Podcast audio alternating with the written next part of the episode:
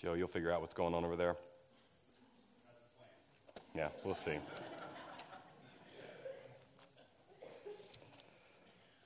Let me say a couple of announcements as we get started while we figure out why there's white noise on the screen, because I don't want to forget.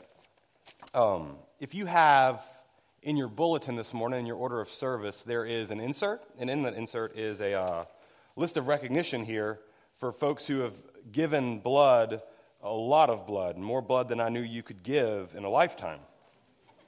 Um, Jay Albrink, Mary Kay, 15 gallons.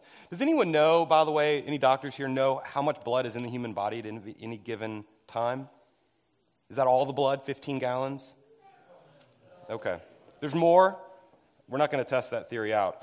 Uh, six pints? That's all we have in us at any given moment? I've lost a significant amount. Okay, that's not. All right. Uh, one person whose name did not end up on this list, but I need to make sure you know about is Stanley Wallace, who've given, where Stanley, where you at here? 13 gallons, right? Here at this church. Wait, have you given more than 13 in other places? We should just go, on, let's go ahead and credit to you some other number than 13 then, so you don't end on an unlucky number. 20 gallons. Uh, so those are the folks. We had a blood drive today. Is that still going on after worship, Debbie?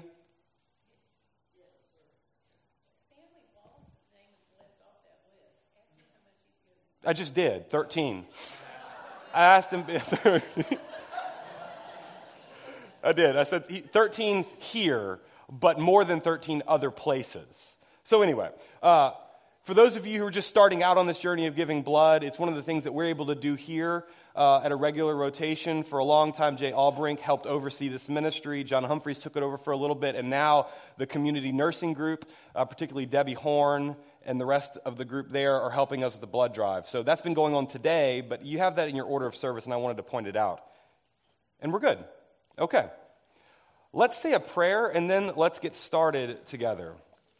If you have a Bible, we're going to uh, turn to Galatians chapter 5.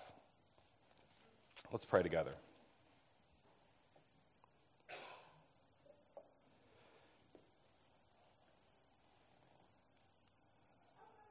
Dear God, we,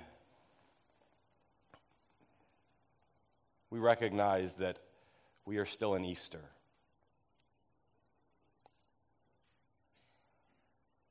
Forgive those of us who've already climbed back into the tomb, even though it's empty even though we've been freed. Today, this day, walk with us as we try and walk with you. Show us what it means to be your people. Show us the way home. We pray this in Christ's name. Amen. Okay. So, uh, today we're going to talk about death for the next four weeks. No. We did that in Lent. If you're just joining with us, we've been in this journey heading toward Easter. And uh, so we spent three weeks talking about death together, which was deeply meaningful, but quite exhausting.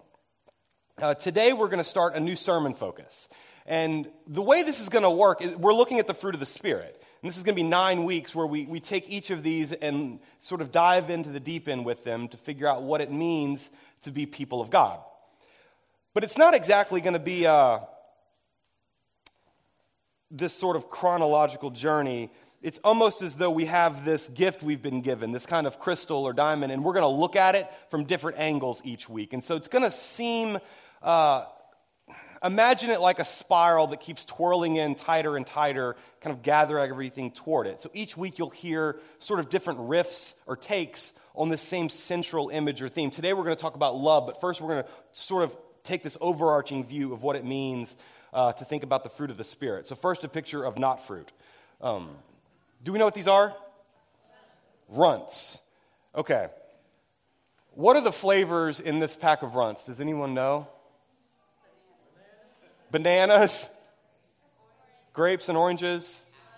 A- who said apples? There's apples? Is that what the green is? We're sure it's not lime. Let's be fair, they all taste the same except for banana. All right? Yeah. So let's start off with just a recognition that this is not a banana. that seems like it doesn't need to be stated. I'll say that one of the pure evils of the candy world is the banana runt. Um, now, you may disagree. Does anyone love banana runts in here? Don't be ashamed. I see you. You do, Dwight, you do. I will give you all of my banana runts into the future. Okay.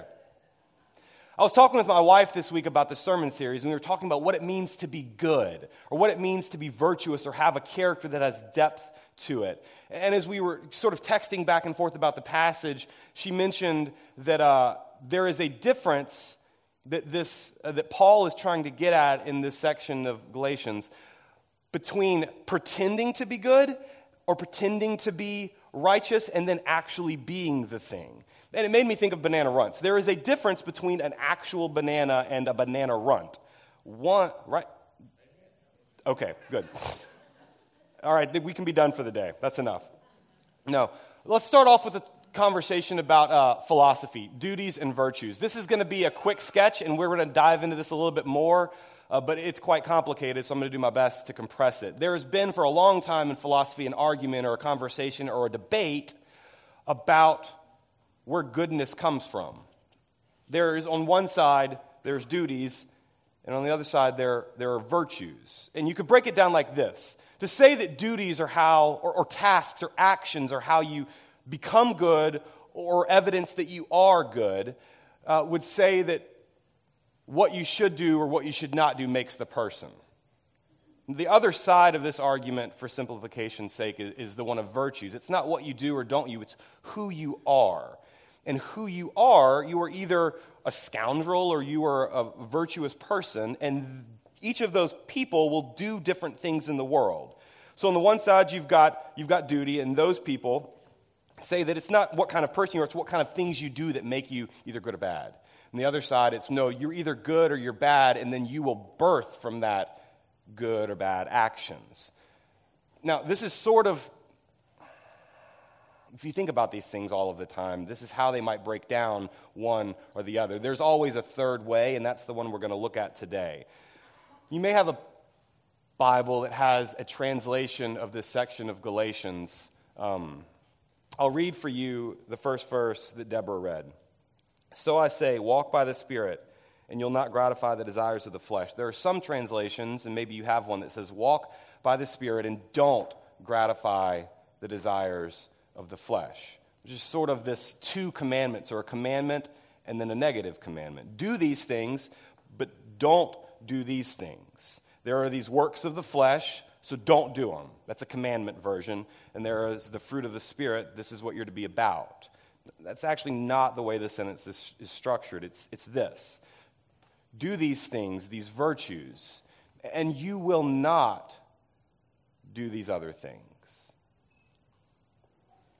there is this conversation that the writer Paul is having with his tradition, with the Old Testament, with what he calls the law. And this was the, the binding formational document, set of rules, set of instructions that made Paul and all who followed God the people of God. This is sort of the foundation of Judaism.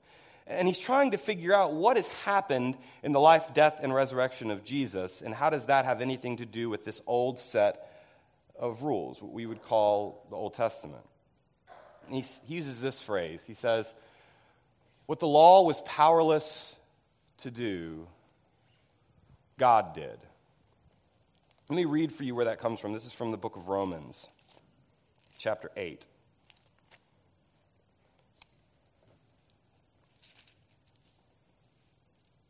Therefore, there is no condemnation for those who are in Christ Jesus, because through Christ Jesus, the law of the Spirit who gives life has set you free from the sin, the law of sin and of death. For what the law was powerless to do, because it was weakened by the flesh, God did by sending his own Son in the likeness of sinful flesh to be a sin offering. So he condemned in the flesh sin in order that the righteous requirements of the law might be fully met in us, who don't live according to the flesh, but according to the Spirit. got this flesh and the spirit. I'll say it again at the start. We'll say it every week so that we are reminded of it. When Paul talks about spirit and flesh, Paul is not talking about our bodies or our material existence over against the spiritual sort of heavenly realm. That's not the way that Paul would break up the world uh, or reality. It doesn't work so cleanly that you can separate out uh, the material is bad and the spiritual is good. Paul is talking about a way of being in the world. There's a way of being in the world that is full of the spirit, and there's a way of being in the world that is full of the flesh. Now, here's the list that, that Paul gives us in Galatians for this uh, acts of the flesh. It's a, it's a pretty great list. Uh, sexual immorality, impurity, and debauchery, idolatry, and witchcraft. Now, there are some in this list you may think, I'm doing great. I have not engaged in occult practices in a very long time hatred, discord, jealousy, fits of rage, selfless ambition. All right, now we're getting into the parts that all of us are starting to get squeamish about. Uh, dissensions, factions, envy, drunkenness, orgies, and then dot, dot, dot, and the like. As if this is not a comprehensive list. There are more things you could list here. Maybe Paul just got tired of listing all the ways we could be wrong in this world. Here's the problem with a do not do kind of list with instructions that are given in the negative. What Christ is after for us is that we become who we were fully created to be. Somewhere along the line, we lost the plot. This is the story of Genesis early on. We were created to flourish in this world that God said was good, and God said it was good, and God said that it was good, and God said that we were very, very good, and then we lost the plot.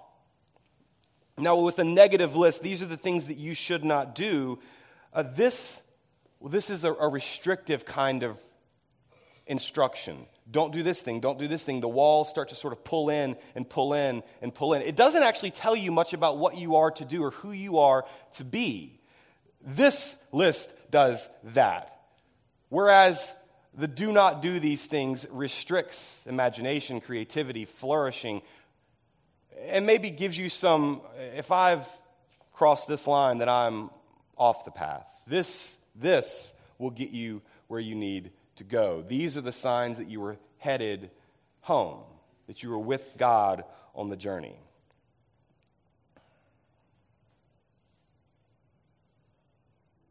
What the law was powerless to do, God did. Uh, does anyone know what happened on July 2nd, 1964? It's the Civil Rights Act um, of 1964. This is the date uh, when it was enacted. Now, here's the thing. I've been thinking about this a lot lately. Joey and I, we've talked about this for months on end. What is happening in our country right now? I mean, honestly, if we turn on any news station, if we pick up any paper, if we listen to the public discourse that is happening, what is going on? Yeah, chaos, for sure. There is this sense that uh, all of the sudden, large parts of our country have become lots of things racist, xenophobic, fearful. I feel these things in myself often. And certain pockets will go, I had no idea that there was this subsection of our population who had this stuff inside of them. As though you could set a law on the wall and it would change the hearts of people. The law was powerless to do, God did. You can pass all the laws you want about uh, racism and inequality, and it doesn't change what's actually going on inside of you. There's somebody, a commentator was talking about one of the uh, candidates for president, and uh, I won't tell you which one, but you know. And uh, he said, There's a part of me that likes this guy. It's a part of me I hate, but it's a part of me. And I feel that. I, I feel that.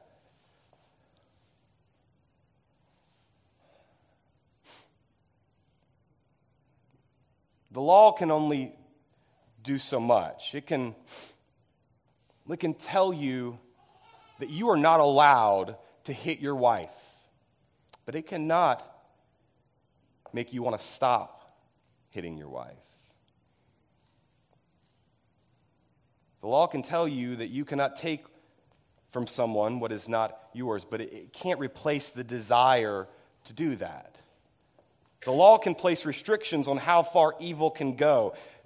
But, but the absence of obvious evil does not translate into the presence of true good. The law can only do so much. Now, we are in Easter. And anytime the scriptures talk about Easter, it talks about the new creation.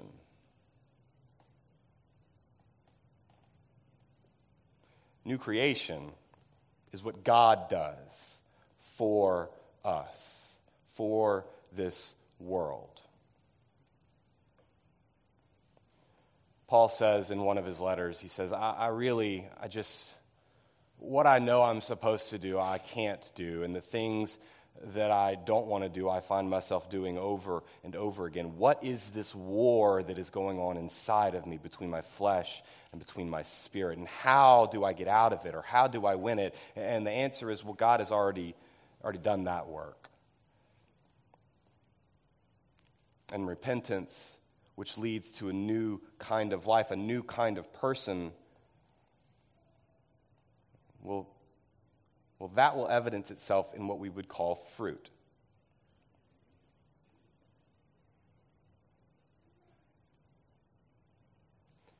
Paul talks about habits.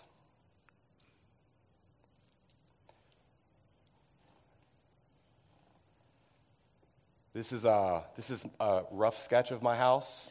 For anybody who wants to rob me, this is how you would do it. Now, we've moved a lot. I don't know if you've grown up in the same house, if you've lived in the same house for a while, this isn't something you would know. But if you're somebody who moves a lot, uh, you don't know what your house looks like in your mind for quite a while.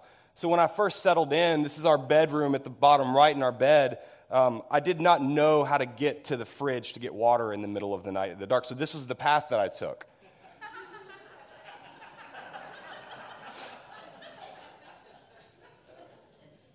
Now, I knew where I was headed. I knew what I needed. I needed a drink of water at two in the morning. But it's like a, it's sort of like one of those robot vacuum cleaners moving through the house. Over time, though, the path starts to straighten out because I'm practicing it night after night. I hit a corner, I hit a left and a right. These things, they start to hurt. I stub my toe, and I, I finally learn. And now I can walk from the bed to the fridge and back with my eyes completely closed and never even graze the corner of a wall. But it took practice to get there. It took practice to know how to do the thing I was trying to do. This is another habit that I have. Uh, somewhere along the way, okay, let me start, start over. I'm really clumsy. That should be the first thing we say here. So I knock things off of counters all the time. Now, because of that, I had to develop some sort of skill to not break things that I knocked off the counters all of the time. I don't know when I developed this skill, but somewhere along the way, when something would fall off a counter, I would instinctively stick my foot out and catch it, well, not catch it, stop it on my foot. Because I learned that a glass dropped from this distance breaks, but a glass dropped from this distance does not. Uh, and so this is just sort of the second nature that I've developed, but it took practice to get to that point. Now, here's the problem one time I dropped a knife and I stuck my foot out. It didn't land point side down, but I, I learned that even good habits can have bad consequences sometimes. Um,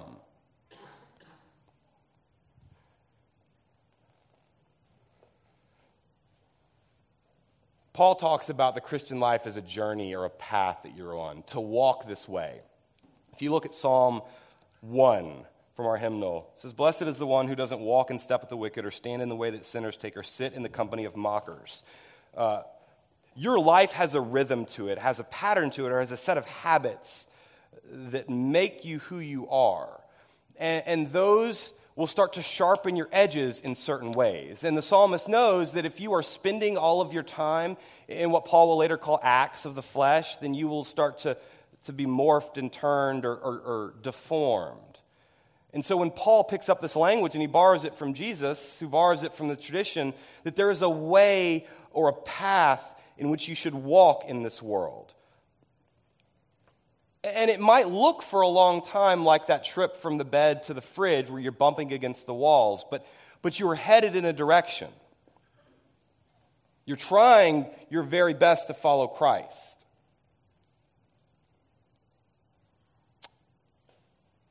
In John, John's gospel, Jesus is talking to his disciples and he's comforting them because he's been telling them over and over again that he's going to leave them. He's headed somewhere. And he says, Don't let your hearts be troubled. Believe in God, believe also in me. My Father's house has many rooms. If it weren't so, would I have told you that I'm going there to prepare a place for you? And if I go to prepare a place, I'll come back and I'll take you there where I am also. And then this, you know the place, you know the way to the place where I'm going.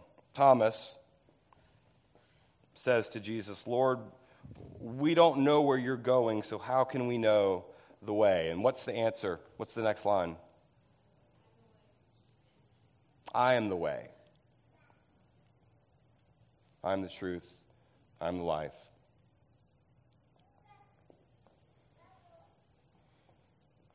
I will be very honest with you today, this morning.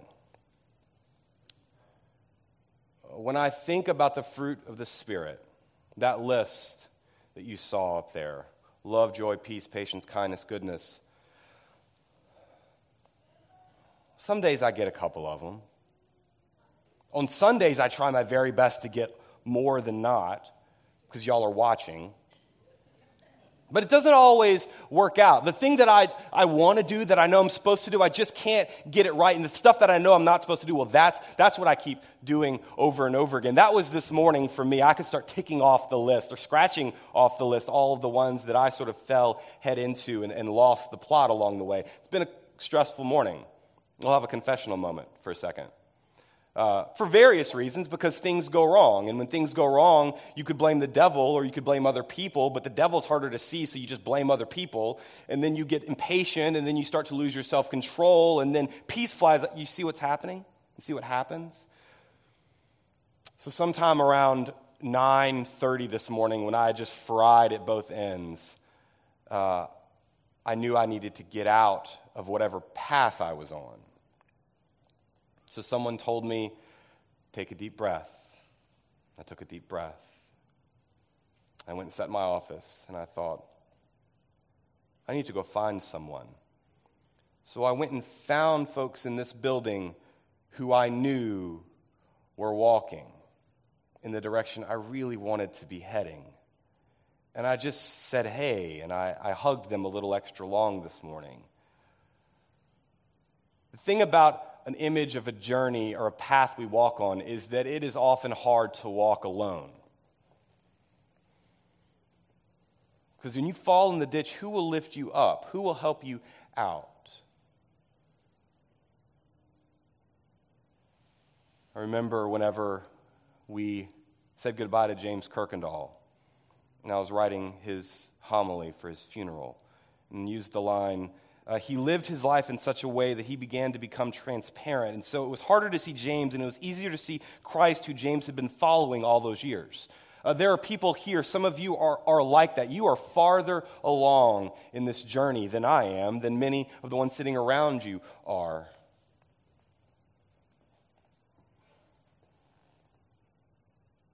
So that's what I did this morning. I've been living with this text for a while, and, and one of the problems with living with it in your head is that you think you understand it until you get pushed. And when you get pushed, you find out who you really are. When you get cut, you bleed a certain way. You crack a banana runt open, and you find out there is actually no banana in there at all.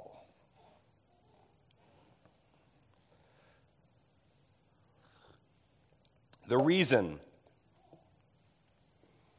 that we might ever be able to be people of love, joy, peace, patience, kindness, goodness, generosity, self control. The only way is not purely because of our efforts, but because of our response. Over and over again, the scriptures say the reason that you can love at all is because God has first loved you. Love is a response or, or an echo. It's why when you say to someone, I love you, and they say to you, I really like spending time with you, it's strange. The call of love, it, it seeks a response. For God so loved the world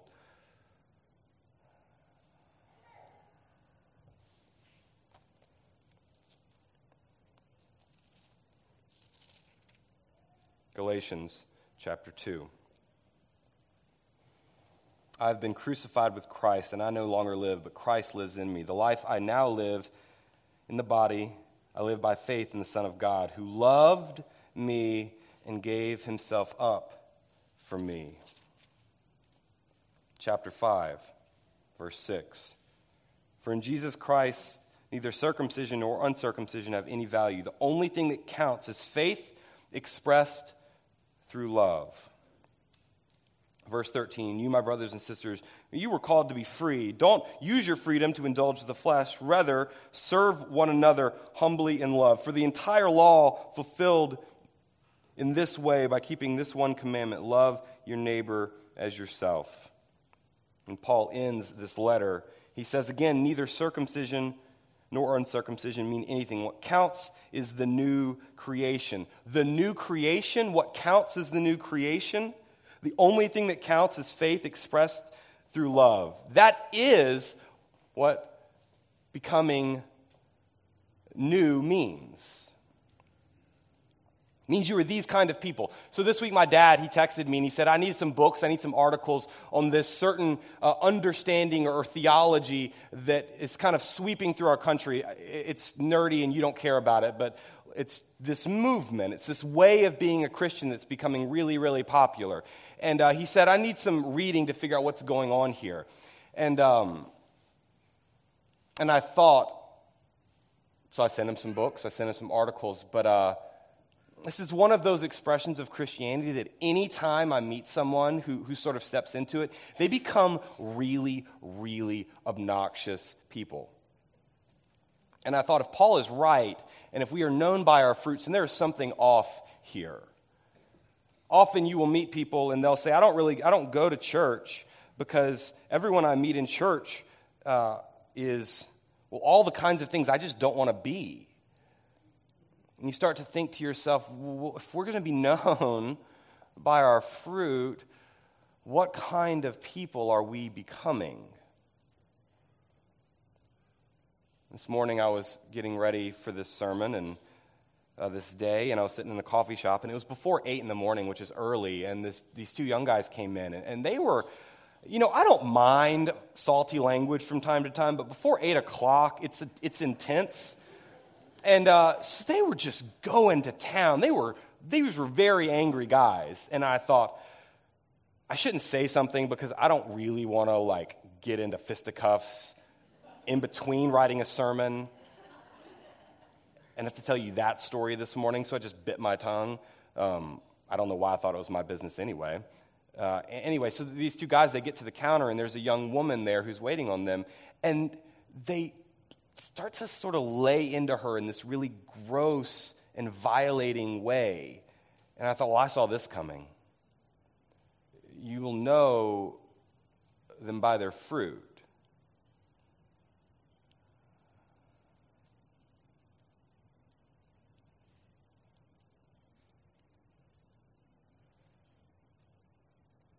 I don't often know how to love.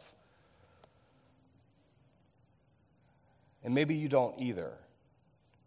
It's very hard to understand how to love God at times, especially when God is just an idea or a set of rules, the rule keeper, the referee on the sidelines telling you how to play the game. It is feeling yourself loved, knowing that God's first disposition toward you is love. And not because you are so very lovable, because we are, after all, a bunch of turkeys, but because that's just who God is love, first and last. And if we know that, if we feel that, it will elicit from us a response that we might call love of God and then love of neighbor. That love will start to carve a path out in front of you that might lead you home. There's a man who's really close to me in my life, um, but he does not know how to love. He's had a hard time with it his whole life because when he was born, his mom died, and he was told for most of his young life that it was his fault. And then when he was in his early years, around 12, his dad died, and he was sent to live with a pretty abusive relative. And so he never knew what it meant to be loved. That first nurturing you feel from parents, from family, it was just absent. So as he grew up, he grew up with a bitter sort of fruit embedded deep within him. And as much as people tried to love him, he could not return it because he did not, he just didn't know that he was loved. He couldn't believe it. You have to believe it.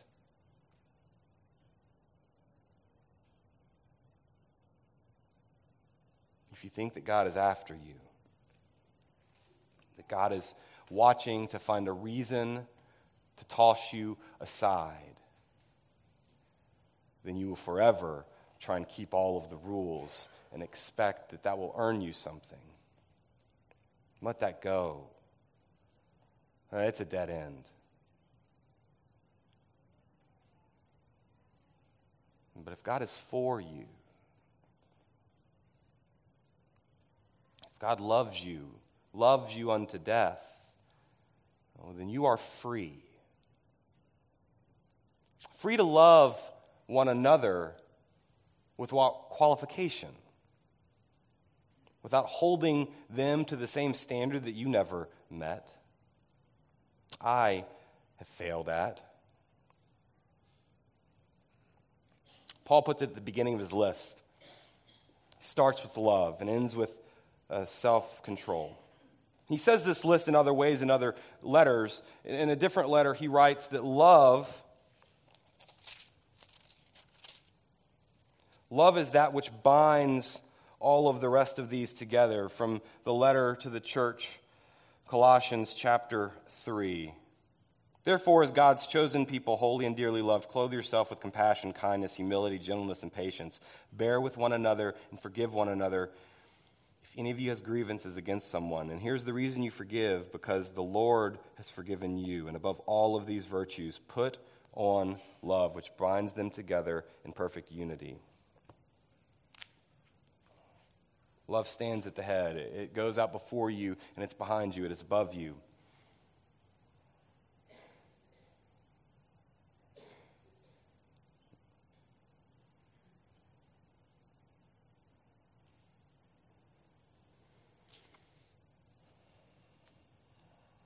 My name is uh, John J. Alvaro.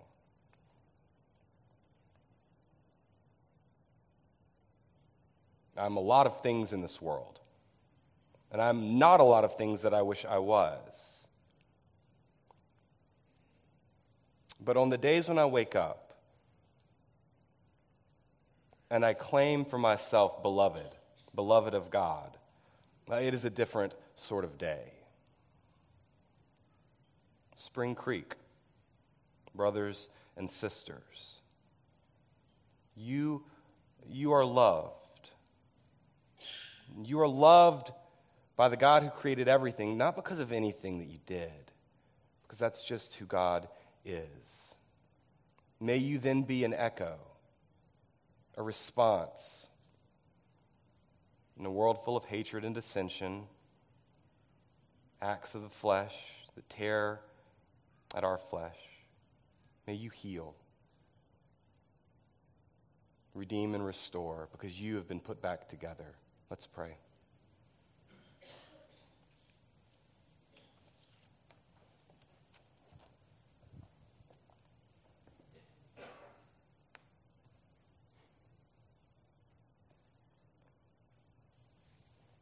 Dear God, forgive us our scorecards. Forgive us for pulling out a ruler and measuring the character of one another in ways that we have already failed ourselves. Forgive us for trying to save ourselves when you've already done that work.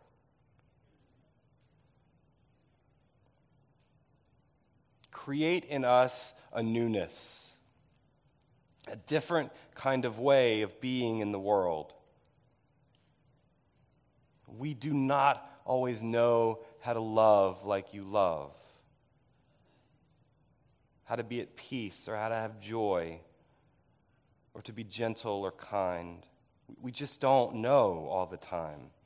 Our flesh, this world, this culture, the air that we breathe, it pulls us in different directions. So settle us down. Walk ahead of us, but not so far that we lose the way.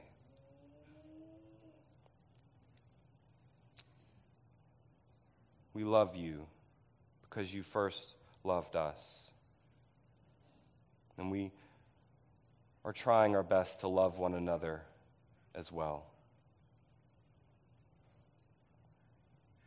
Help us. Heal us. That the world might know that love has come. Amen.